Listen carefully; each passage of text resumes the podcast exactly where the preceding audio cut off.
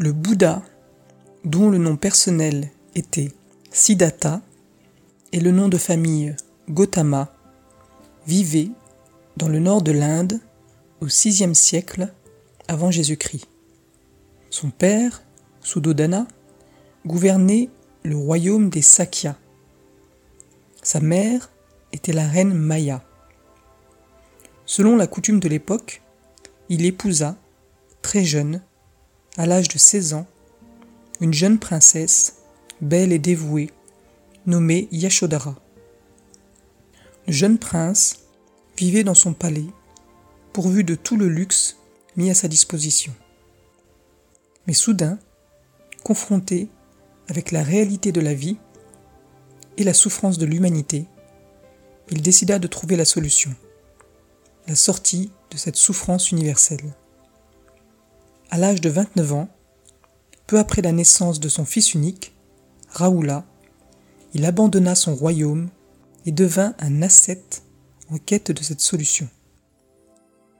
Pendant six ans, l'ascète Gautama erra dans la vallée du Gange, rencontrant des maîtres religieux célèbres, étudiant et suivant leur système et méthodes, et se soumettant à de rigoureuses pratiques ascétiques. Elle ne le satisfaisait pas. Il abandonna donc toutes les religions traditionnelles et leurs méthodes, et alla droit son chemin. C'est ainsi qu'un soir, assis sous un arbre, sur la rive du fleuve Neranjara, à Bodh Gaya, âgé de 35 ans, Gautama atteignit l'éveil. Après quoi, il fut connu comme le Bouddha, l'éveillé.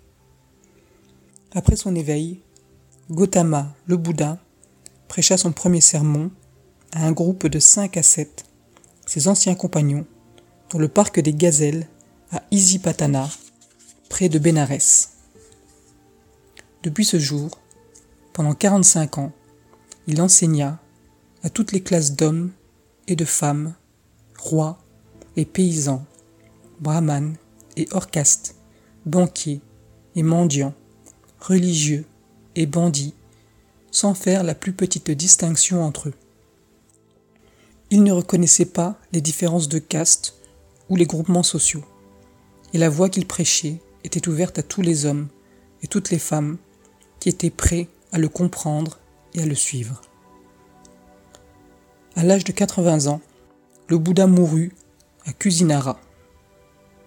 Aujourd'hui, le bouddhisme est répandu à Ceylan, en Birmanie, Thaïlande, Cambodge, Laos, Vietnam, Tibet, Chine, Japon, Mongolie, Corée, Formose, dans quelques régions de l'Inde, au Pakistan et au Népal, et aussi en Union soviétique.